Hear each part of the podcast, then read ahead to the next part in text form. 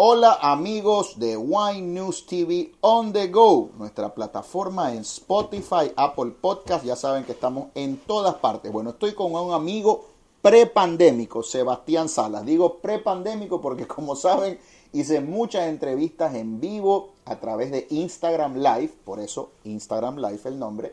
Y bueno, cuando me veo con estas personas por primera vez, les digo, estos son mis amigos pandémicos. En el caso de Seba, nos vimos en persona, in the flesh, antes de la pandemia. Y bueno, tres años después nos volvemos a ver. Él regresa a Puerto Rico. Seba, qué placer tenerte aquí. ¿Cómo estás? Igualmente, igualmente. Muy bien, muy contento. Siempre contento de venir a la isla.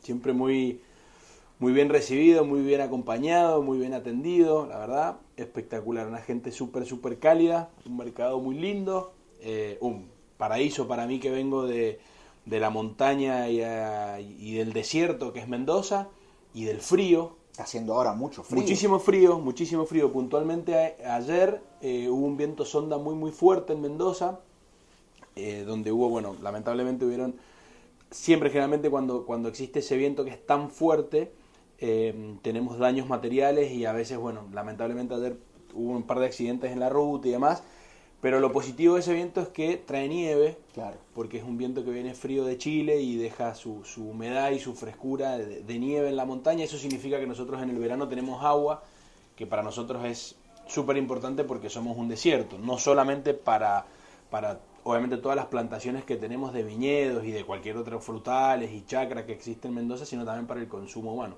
Claro. Nosotros decimos que la nieve es nuestro oro blanco. Ah, mira, bien, qué lindo eso, poético. Es nuestro futuro, es nuestra agua futuro. Claro, claro, porque está el agua preservada, reservada y luego se derrite y tienes consumo. Ahí, Exactamente, ¿no? baja por los canales naturales y después los canales hechos también por el hombre, donde se, se, se detiene y se resguardan los diques y, y, después, bueno, se va cuotificando para el consumo a lo largo del año. Mm, venimos de años de sequías y de años medios difíciles de agua, donde los niveles todavía están, están un poco bajos Así que para nosotros la nieve es súper importante, porque en definitiva es agua que en Mendoza es súper importante porque, como te digo, es una zona súper seca, eh, si bien está un poco cambiando, eh, un poco el, clima, no, no deja de ser un desierto y bueno, para nosotros el agua es súper importante, es un bien súper preciado. Qué bien, qué lindo eso, así como le dicen al petróleo el oro negro, ¿no? La nieve es el oro blanco, ¿no? Exactamente, exactamente. La nieve es un poquito más... Más, eh...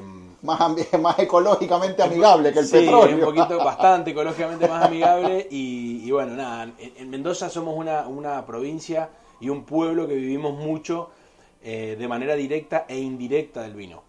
es una realidad, hay muchísimas bodegas, nosotros hay mucha gente que trabaja de manera directa en el vino, como es mi caso y como es el caso de, de todos los enólogos, los agrónomos, la gente de diseño gráfico, la gente que trabaja en bodega, la gente que maneja los depósitos, los que manejan los autoelevadores eh, de manera directa, los restaurantes y, lo, y la hotelería que tienen esas mismas bodegas también generan puestos de trabajo y después hay mucha industria que trabaja de manera indirecta con el vino, las imprentas que imprimen las etiquetas, la gente que vende las botellas, los corchos, eh, el transporte, el turismo, por supuesto. porque tenemos un atractivo. Los blogueros, los que comunican el vino en las redes, todo, mucha gente vive de esto un poco. mucha ¿eh? gente vive de eso. Mendoza sí, en Mendoza increíblemente no tenemos tampoco tantísimos blogueros súper fuertes No, en eso. no, hay muchos en Periodistas Aires. formales, tal vez, Periodistas formales hay. Sí, Sí, de En vino, Buenos Aires también tenemos. Gastronomía tenemos muy buena, está mejorando muchísimo la gastronomía en Mendoza.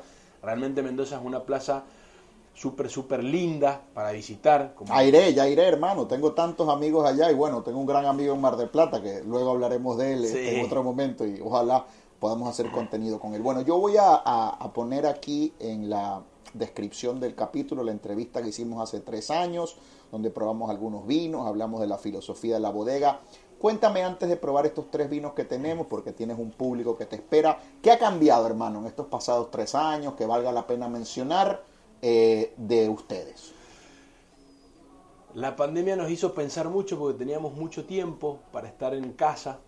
Eh, Mendoza estuvo cerrado, no podíamos transitar prácticamente. Si bien la- el vino es considerado alimento básico en Mendoza, nosotros podíamos trasladarlos a la bodega. Lo que recomendaban las autoridades sanitarias era no hacerlo y realmente los se movían just- solo los que realmente tenían que hacerlo y eran extremadamente necesarios, los enólogos, los agrónomos, porque no te olvides que la pandemia empezó en marzo, plena cosecha, Sí, plena claro, vendimia. Claro.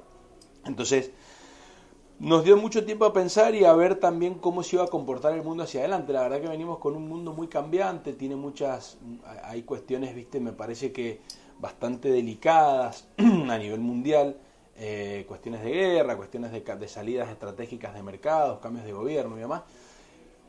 Y a nosotros un poco lo que, lo que nos hace, nos llevó a pensar era dónde nosotros queríamos posicionarnos o de dónde veníamos y hacia dónde queríamos seguir construyendo y hacia dónde queríamos ir yendo. Nosotros hace unos años atrás incluso antes de la pandemia, justo en el año que nosotros nos conocimos, en el 2019, claro. nosotros tomamos la decisión internamente de empezar a construir hacia arriba y hacia, gama, hacia vinos de alta gama con todo lo que nosotros pudiéramos ir diferenciándonos. La, la producción o el desarrollo de un vino de alta gama lleva mucho tiempo porque lleva tiempo de preparar los viñedos, lleva tiempo de encontrar los productores necesarios con la uva que vos estás buscando para hacer esos vinos. Una vez que lo encontraste, lleva tiempo de barrica. Una vez que está embotellado después de 18 o 24 meses de barrica, lleva tiempo en botella para que salga al mercado. Entonces, pasan dos años, pasa otro año, y recién estamos empezando a ver un poco los resultados de lo que nosotros queríamos, empezamos a plantear. ¿Cómo hicimos eso también nosotros internamente? Eh, por supuesto que hay una investigación permanente y, un, y una búsqueda permanente de la fruta, que es la materia prima, de donde parte todo, y es algo que eh, no está bajo techo, como yo siempre digo, entonces en la industria del vino es lo más quizás cambiante y es lo más delicado al momento de poder proyectar hacia adelante sobre todo la cantidad de litros que vos vas a querer o vas a poder hacer de eso. Porque vos podés querer hacer muchos vinos, pero a veces no te acompaña la fruta y no llegás. Este año puntualmente es un año muy difícil. Me encanta lo que has dicho de que no está bajo techo. Nunca lo había pensado de esa forma. O sea, está literalmente sujeto a las inclemencias del tiempo. Claro, o sea, es eh, todo fortuito en el viñedo. Lo que pueda pasar, terremotos, deslaves, eh, soles o calor extremo, lluvias bíblicas. Qué bonito lo que has dicho. Los productores de uva son los Todo lo demás está bajo techo, la oficina, las ventas, los cálculos, los salarios, los empleados, menos lo más importante que es el fruto. los salarios, los empleados y los cálculos están en oficina. el marketing, las campañas de estrategias de venta. Y para eso siempre hay más hay herramientas, ¿no? Claro, claro. Para la comunicación, para el marketing, para el desarrollo de los mercados, para que yo pueda tomarme un avión y venir a Puerto Rico a presentar los vinos pero el productor es el que sale todos los días y mira hacia arriba. Claro. Si está nublado, si cae piedra, si corre viento, si no corre viento, si heló, si no heló. Qué interesante esto. Vamos, vamos a entrar a los vinos, hermano, porque tienes un público esperándote y no quiero ser abusivo. Eh, tengo primero una rareza, un blanco de Malbec que siempre me ha encantado, tiene un precio accesible aquí con Todo Vino, la nueva tienda que no la habías visto, supongo. Viste qué hermosa ¿La conocí este viaje? Sí, la, la, tienda es hermosa que han abierto aquí en Amelia, en el área de Guaynabo. El que no ha venido y me está escuchando, por favor, venga. Háblame de este Blanc Malbec, que es delicioso. Y bueno, digo que es una rareza porque entiendo es el único en el mercado aquí en Puerto Rico. Tal vez es de los pocos o el único allá en Mendoza. La gente piensa en Malbec y piensa en este vino de barbecue. Aquí en Puerto Rico se, acompaña mucho con churrasco, con los asados. Y piensa en un vino de un color precioso, intenso, un tinto. Tenemos un Malbec blanco. Contame un poquito.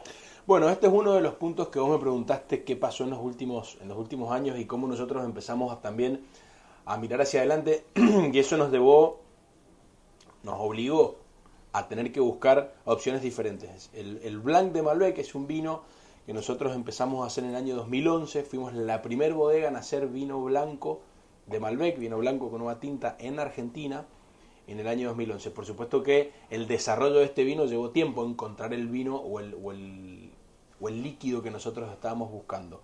Al principio era un poquito más rosado, porque por ahí dejábamos un poco más que se tiñe el líquido, eh, después se nos quedó un poco blanco, eh, a veces teníamos cuestiones de, de, nariz que no nos convencían, hasta que encontramos ese equilibrio en cuanto a color, los tres sentidos, ojo, nariz, boca, digamos, eh, hasta que encontramos ese equilibrio, fueron hace unos años atrás, 2018, diría que fue una cosecha en la que nosotros ya empezamos a estar súper cómodos con este producto, y es algo que nos relanzó un poco en el tema del plano internacional. Te, digo una cosa, Seba, me gusta más ahora que la última vez. O sea, no sé si es que mi paladar ha cambiado, estoy en una época de mi vida tomando mucho más blanco que antes, busco más frescura, más acidez, busco menos alcohol. Eso. Eh, eh, y está divino, o sea, eh, se ha mejorado con los años. Esos este. tres puntos son los que nosotros buscamos, ca- eh, buscamos ir mejorando en los últimos años.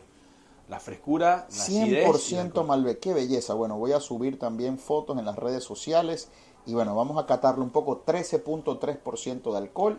Este tiene una nariz muy muy bonita. Eh, Buscamos eso, buscamos que sea que está que sea un vino blanco. Bueno, a ver, explico un poquito cómo, cómo llegamos a poder hacer un vino blanco con una uva tinta.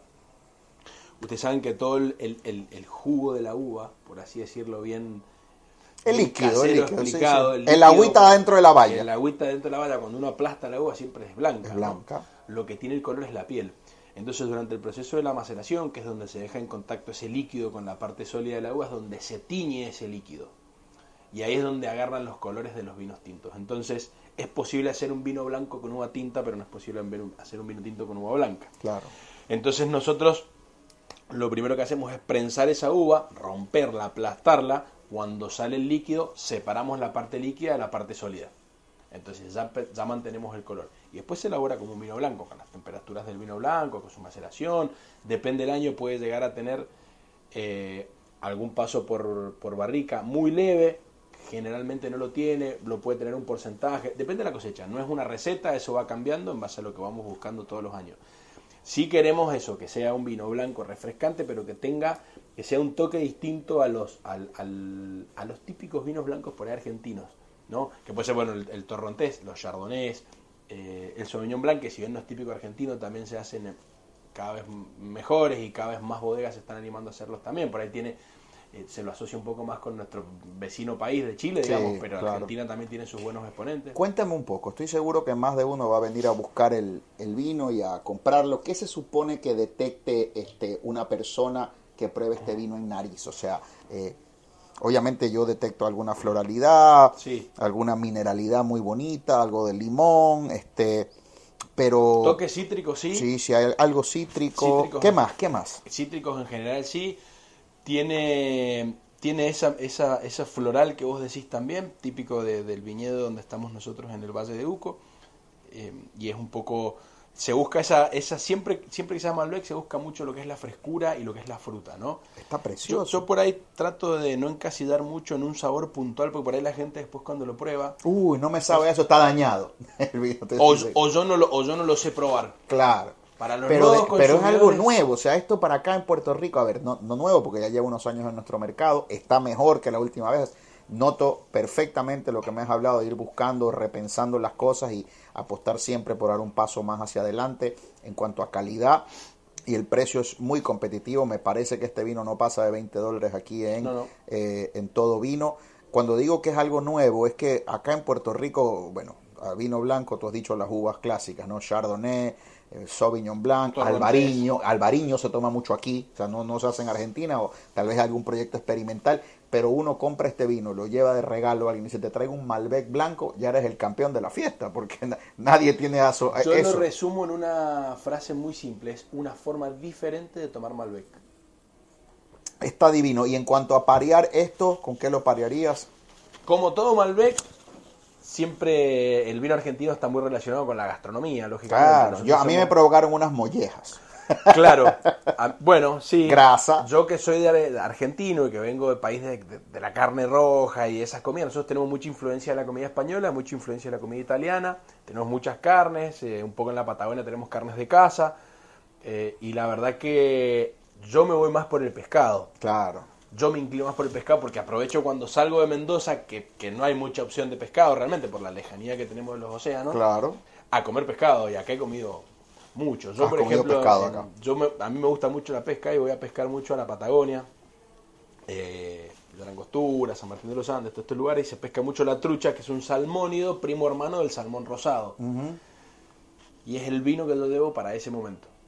Cuando voy a pescar es ese pescado, es el pescado fresco, es el pescado que se acompaña con un ceviche, es el pescado que puedes tener eh, alguna salsa de, de roquefort, algún queso fuerte, porque el Malbec también lo aguanta, porque el Malbec también lo soporta. Fíjate que el final de la boca también tiene esa cremosidad, esa, esa mantequita que le digo yo del final. No es El un vino súper, súper ácido y corto. Divino, o sea, este, a ver, voy, tal vez voy a decir por ahí una pelotudez, Una una buena paella, ¿por qué no? pero es un vino que me lo sirven a ciegas y pensaría que es algo de Borgoña, algo francés, algo eh, o sea, me, me equivoco con la uva, porque obviamente Borgoña Blanco es Chardonnay, pero está súper equilibrado, o sea, está, está todo en su lugar, está delicioso, tiene un final largo también. Es un vino espectacular por el precio. Bueno, vamos entonces ahora a Coloso. Este no lo probé en la última entrevista. No, por eso Estoy quería que lo pruebes ahora, Sí, sí, porque la última vez probamos el blanco de Malbec. Contame un poquito de Coloso. Cuento que cada pausa que hacemos para hablar es porque estamos tomando el vino, no es que lo estamos, Sí, digo, aclaro. No, por- no, no, no pasa nada, duda. no pasa nada.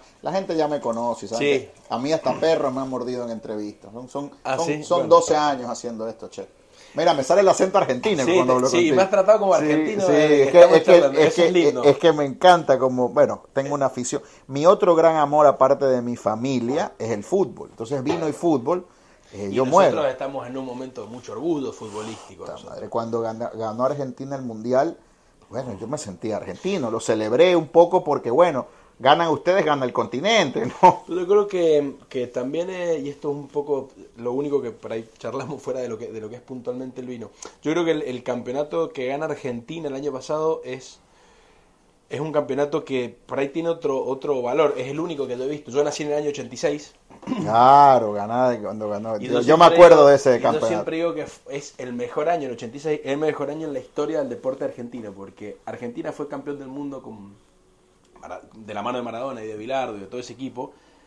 River fue campeón de la Copa Intercontinental, yo soy hincha de River. Ah, claro. Y la mamá de Messi se quedó embarazada. Me encanta Porque eso. nació en el 87. Qué, espectáculo lo que acabas de decir. Es el mejor año de la historia de la Argentina. Por lo menos del fútbol. Qué bien, o sea, Claro. fue concebido Messi en el 86. Totalmente, fue Don año- Jorge y Doña Celia por ahí se inspiraron. Se- se- seguro que Sí, se inspiraron. sí, y la verdad que ganamos después de mucho sufrimiento, de muchos años de frustración, treinta y pico de años sin ganar. No, ves que la gente... Grandísimos y grandísimos jugadores y equipos de fútbol que han pasado, que han salido. La generación que llegó a la final del 2014 y no la consiguió, la generación de los mundiales anteriores. Se me viene a la cabeza el gran ídolo, uno de los grandes ídolos que tuve yo futbolísticamente y del deporte cuando era chico, que es Batistuta. Uf.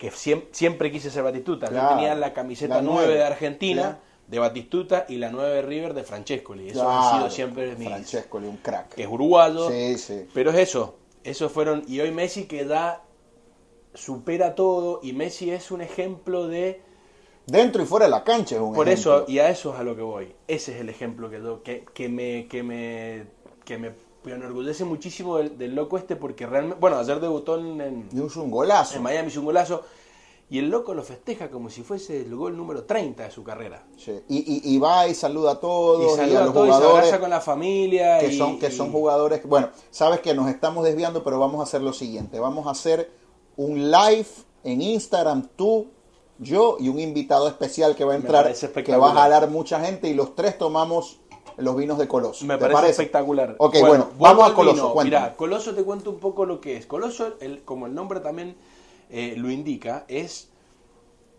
es un gran exponente de lo que es un Malbec. Está ¿sí? espectacular. Esto es un Malbec que viene 100% de un viñedo que está en Los Chacalles, que es una zona eh, alta en el Valle de Duco, fría, donde nosotros tenemos un viñedo eh, y de ahí traemos, de, de una parcela sacamos nuestra uva para poder hacer el coloso. El coloso tiene una es una, una mezcla o es una combinación de una la vieja manera de hacer vino, a la vieja usanza que hacía Argentina y un poco la modernidad también. ¿Cuál es la vieja usanza? Bueno, Argentina era un país productor de vinos a granel en su momento. eh, después fuimos eh, transformando o fuimos sufriendo o, o convirtiendo un poco esa, esa revolución vitivinícola que digo yo, que fue a fines de los 80, principios de los 90, donde empezamos a, a- a hacer vinos de calidades a través del Malbec. Buscamos mucho la. Eh, empezamos a exportar. Fueron algunos enólogos internacionales a asesorar bodegas, asesorar esos proyectos y después los mismos enólogos argentinos hoy ya son los que están. Hace rato, vamos a nombrarlo, tenemos muchos amigos en común, Común, claro. eh, donde son ellos mismos los que ya han empezado a plantar bandera y ya la Argentina ya tiene vinos de 100 puntos, Sí, ya sí, la Argentina sí, ya exporta muchísimos mercados y ya es un nombre hecho. Sí, es un Y, referente. y el Malbec, bueno, nada, se buscaba esa, ese añejamiento, se buscaba esa, esa madera, se buscaba esa potencia. Nosotros empezamos después a algunas corrientes de hacer vinos más ligeros, más livianos, eh, no- por ahí más, más, más jovencitos, más, más de, más, de, más de tomarlos temprano, más, delicaditos, más, más, rústicos tal vez, ¿no? Más rústicos, no tan finos, ¿no? Sí, exacto, bueno, y, y, por ahí no tanta, no, no, tanta madera, es otra complejidad distinta, no hablamos de calidad, siempre hablamos de estilos. Costos de producción más bajos, no había barrica nueva. Bueno, exactamente, entonces nosotros buscamos ese medio y nosotros un cambio que hicimos muy importante en la bodega, eh, nosotros antes usábamos barrica francesa y americana y hemos prácticamente dejado de usar la barrica americana hace ya un par de años, le hemos cambiado por barricas croatas que vienen de un bosque en el límite entre Croacia, eh, de, la parte fría de Croacia y de la parte fría de Hungría, eh, y de ahí hacemos nosotros también nuestras barricas. Eso es algo que hemos incorporado. Hemos cambiado un poco los tamaños de las barricas también. No usamos solo de 225 litros, tenemos de 300, 500, 1500, tenemos algunos fudres de 2500 y 5000.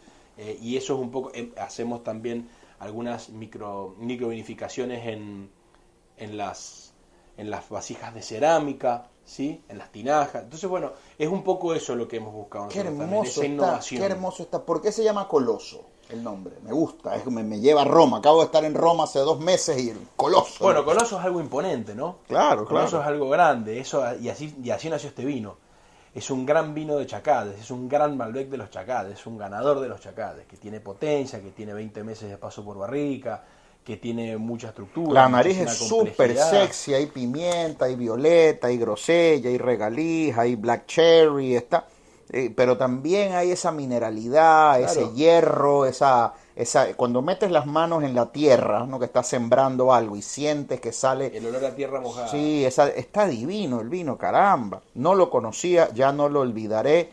No tengo idea del precio acá, pero si este vino está en menos de 50 dólares es una gran compra. ¿Sabes más o menos el precio que tiene en Puerto Rico? Está formidable este Malbec, formidable. Y estás tomando una cosecha 2017. Claro, y está entero. Tiene 6 años y está, no vivo, está joven. Está, resuelto, pero creo que tiene una vida... Cuando nosotros hicimos este vino todavía no nos conocíamos. Exactamente, no nos conocíamos. El año que nosotros nos conocimos este vino entró en botella. Yo tengo que regresar, yo tengo que, bueno, estuve en Buenos Aires hace muchísimos años y tengo que, sí, es amigos, extender puentes, una maravilla. Y es mirar para adelante. También. Es para adelante y es el largo plazo también, es disfrutar, es pasarla bien es, es compartir. Lo lindo que tiene el vino, yo siempre lo digo y lo defiendo mucho, es que es abierto a los gustos y los gustos pueden ser diferentes. Entonces podemos hacer un asado cuando vayas a Mendoza y vos vas a llevar un vino que a vos te gusta, yo llevaré el mío y seguramente nos van a gustar a todos los vinos que debemos. cada uno lleva también su un poco su lo que él se su identidad, su identidad con lo que se siente identificado en lo que es vino. Entonces de esa forma también podemos lograr conocer mucho más también de eso, ¿no? Hoy hay, hay, hay todo un, un, montón de gente pensando y trabajando atrás de que nosotros podamos tener hoy una copa de vino acá. Hay muchísimo trabajo esto. Qué lindo lo que dice. Me recuerda a Pablo Neruda cuando le preguntaron quién es Pablo Neruda. Y él dijo, bueno, si me preguntas quién es Pablo Neruda, no te sabría responder.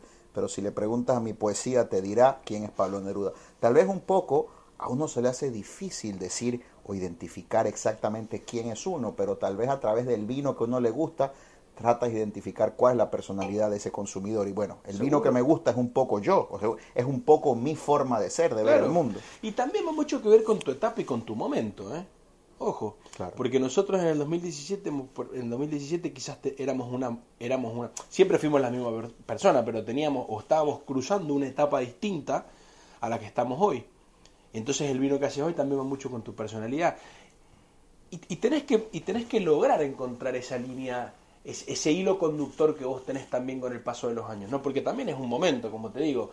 Em, si, es un momento de, no sé, por ahí de, mayor festejo, de alegría, de euforia, vas a buscar por ahí algún estilo de vino, si, o, empezás a consumir sin darte cuenta un estilo de, vino, de vino, una comida, eh, ciertas actividades, y después puedes ir cambiando y no está bien ni mal. No, claro. El paladar cambia. Yo cuando empecé este viaje que pues me ha cautivado y ya mi esposa dice que más que una pasión es una obsesión y ya gracias a Dios pues es una forma también de ganarme parte de la vida, pero yo empecé hace 17 años y tomaba mucho vino hedonista, mucho vino saturado, concentrado, bombástico, pornográfico si se quiere.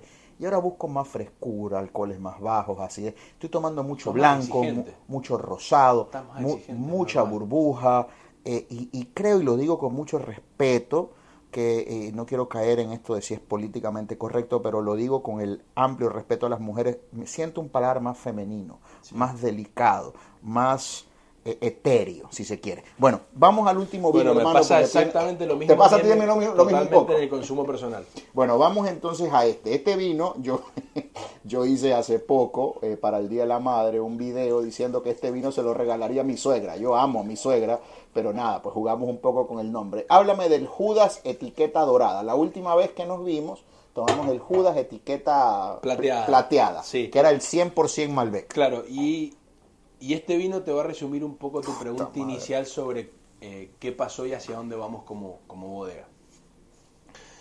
Judas es un vino que a nosotros nos llena de orgullo, es un vino que a nosotros nos realmente nos pone súper, súper contento poder tenerlo y poder seguir haciéndolo todos los años. Es un vino en el que nosotros trabajamos muchísimo para poder tenerlo.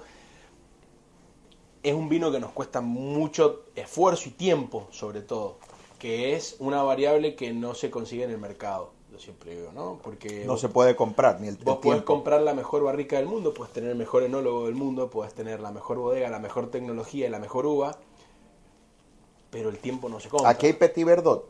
Aquí hay Petit Verdot. Oh, qué belleza de vino, Dios Petit mío. Verdot está dentro de ese 15%. Esto es un blend, les contamos un poco a la gente. Judas tiene dos etiquetas inicialmente. Una es la etiqueta que está que dice Judas en plateado, eso es un 100% Malbec. que lo pueden ver en la entrevista que hicimos en The House hace En tres 2019, años, claro. 2000 hace cuatro años y la voy a subir el enlace aquí. Ese es el 100% Malbec, que Y es un espectáculo estamos- también. Y ahora estamos probando el blend que es a base de Cabernet Sauvignon y Malbec, 45% de Cabernet Sauvignon, 40% de Malbec y el otro 15% restante tiene esos otros varietales que son los que complementan ese blend que puede ser Petit Verdot, Syrah, Cabernet Franc, Merlot, depende del año. ¿Judas por el personaje bíblico y la traición o no? Judas por la tradición familiar, porque era una era un vino que el enólogo de la bodega Adrián Toledo, que fue es el único enólogo que ha tenido la bodega Sotano en, desde que abrió la puerta, es el mismo enólogo que ¿Sotano hoy es el nombre de una familia? Sotano era el nombre de la familia que construyó la bodega en Argentina. Ya, A principio del año, a principios de los 2000, 2001, 2002. Ya. Eh, ellos construyeron la bodega, era una familia con, con modelo. Mendocina o bueno, Mendocina, bonaerense, Mendocina, Mendocina. que tenían uva y, y- y ellos eran productores de uva y vendían su producción a otras bodegas, empezaron a hacer su bodega, empezaron a hacer sus marquitas y en el año 2016 una familia también argentina compró ese, esa, esa bodega con esos viñedos y con las, por supuesto con las marcas y nosotros nos encontramos dentro de ese portfolio Judas. Judas fue el motivo o uno de los principales motivos por los cuales elegimos esa bodega al momento de comprarla, porque entendíamos el potencial que había detrás de la marca. Judas nace el nombre porque es un vino, son, se hacen 10 barricas, 10 barricas en aquel momento eran 3.000 botellas, donde el padre prueba el vino y dice, el padre de la familia, este vino es un vino para la familia, es un vino para los amigos, este vino no se vende. Y los hijos empezaron a hacer la venta de los vinos. ¡Ay, lo traicionaron al Y padre! el padre fue el que le dijo Judas por la traición. ¡Qué belleza, qué belleza eso! Y en ese momento nace, mm, empezamos con 3.000 botellas y nosotros empezamos, cuando, cuando, cuando tomamos un poco la dirección de la bodega, fines del 2016, principios del 2017, teníamos una producción chica de Judas. Hacíamos 8.000 botellas de Judas por año. Y de ahí para acá empezamos a producir y vamos cada vez más hasta... Nuestro objetivo obviamente es seguir creciéndolo. Lo que pasa es que no todos los años podés hacer la cantidad de Judas que vos querés. Claro. ¿Y, cuánta- Nosotros- y la producción al día de hoy, más o menos, en promedio, cuántas botellas? Y en promedio tenemos 80.000 botellas de Malbec y 15.000 botellas del blend. No llegamos a 100.000 todavía entre las dos etiquetas. Sí, es una locura, es una locura. Pero Este, nosotros preparamos todos los años la bodega para hacer A ver, te digo una cosa, hermano, y con esto ya vamos terminando, que tienes un público esperándote para una cata aquí en, en- en Todo Vino, pues tienen unas facilidades, unas instalaciones divinas. Este vino, que está en 95 dólares creo aquí, eh, le da, como decimos en Puerto Rico, mano y muñeca a un montón de blends de California que cuestan el doble. Porque tiene una potencia, pero esa potencia está totalmente matizada o está eh, enmarcada en una prudencia. Porque aquí no hay nada goloso, dulcificado. No, no. ¿ok? Hay potencia y fruta Sí, más señor. que azúcar. Claro. Eh, y hay también una frescura, un mentol, un casis del cabernet, la violeta del malbec, la nota mineral, la nota de hierro, la nota media sanguínea. es una locura de vino. Y bueno, también es un bebé. O sea, este vino está... Lógico, es el niño estamos, estamos- eh, eh, pero es un vino que, que está jovencito, que es 2010 y qué? Esto que estás tomando es 2018. Qué barbaridad. Bueno, este es un vino que fácilmente guarda 15, 20 años comodísimo. Creo que estamos cometiendo un delito. Eh, tal vez aquí hay algo de abuso de menores eh, probando este vino. Está espectacular. Eh, Seba, antes de cerrar, tienes mi palabra que haremos un contenido en vivo luego contigo, tal vez a través de la página de la bodega. Sí, perfecto. ¿Qué, ¿Qué, es lo nuevo? tal vez si cierras, siempre uno cierra con una promesa, que están trabajando en algo, esperaremos sí, algo el disparador De, el disparador que tuvimos a través de Judas fue justamente seguir construyendo hacia arriba. Entonces nosotros hace un par de años atrás, varios, como te decía, 2018, 19, empezamos a abrir y a producir más Judas en distintas versiones. Entonces empezamos a trabajar en lo que era single vineyard de Judas. Ya, a, deconstruirlo. A deconstruirlo. Nosotros, obviamente, son para nosotros son los Judas terroir. Aún no tenemos la etiqueta definida. No ah, y va a haber eso. Qué, me, qué belleza. O Judas single vineyard o Judas algo. Tal vez cuando yo vaya a visitarlo ya se sabrá. Posiblemente sí, esperemos que sí. Los vinos lo que hicimos nosotros fue todos esos componentes que nosotros fuimos teniendo para crear los Malbecs y para crear este blend, los fuimos embotellando individualmente. Siempre que respetaran, por supuesto, las calidades de judas que nosotros necesitamos. Entonces hoy tenemos un abanico de judas terroir, tenemos cuatro puntualmente, son cuatro suelos y cuatro orígenes, appellation, totalmente diferentes de Mendoza, son tres del Valle de Duco y uno de Luján, donde tenemos nosotros la bodega que es Perdriel, ese es el Cabernet Sauvignon, que es de donde viene nuestra mejor versión de Cabernet Sauvignon. Y después empezamos a hacer blend de cosechas de Judas. Entonces empezamos a llamar Judas, es, es una colección de Judas, entonces las colecciones tienen actos. Entonces empezamos acto 1, el beso de Judas. Qué belleza. El beso de Judas, por Dios. Sí, señor. ¿Y cuál Eso salió el año pasado, hicimos qué primicia. 7200 botellas. Este año salió la piel de Judas, hicimos 6200 son ediciones únicas, no limitadas. ¿Y qué viene después? ¿Todavía se puede decir después de la piel? O, bueno, viene la traición, la, pasión, la... sangre, el deseo. Qué belleza, hermano, qué belleza. Te, agradezco. Eso es hacia donde va la bodega, seguir construyendo hacia arriba, seguir mostrando. Nosotros usamos mucho una, una expresión interna que es, nosotros diseñamos los vinos, los pensamos, vamos, los buscamos, empezamos a armar la línea y hacia eso vamos, hacia, hacia, hacia seguir innovando hacia seguir buscando la excelencia, la perfección, distintas versiones, no quedarnos donde estamos, sino ese, ese deseo de crear, ese deseo de crear es lo que a nosotros siempre nos ha mantenido en movimiento activo y es lo que a nosotros nos da esa motivación diaria de seguir buscando hacia adelante. Qué maravilla, Seba, te agradezco. Ah, yo eh, me propuse, después de que Argentina conquistara su tercera Copa del Mundo, a mis amigos argentinos, te considero uno de ellos, cada vez que los saludo y me despido, le digo, gracias campeón porque son los campeones del mundo. Así que, campeón, muchas gracias, hermano. Tienes un público, vamos cerrando.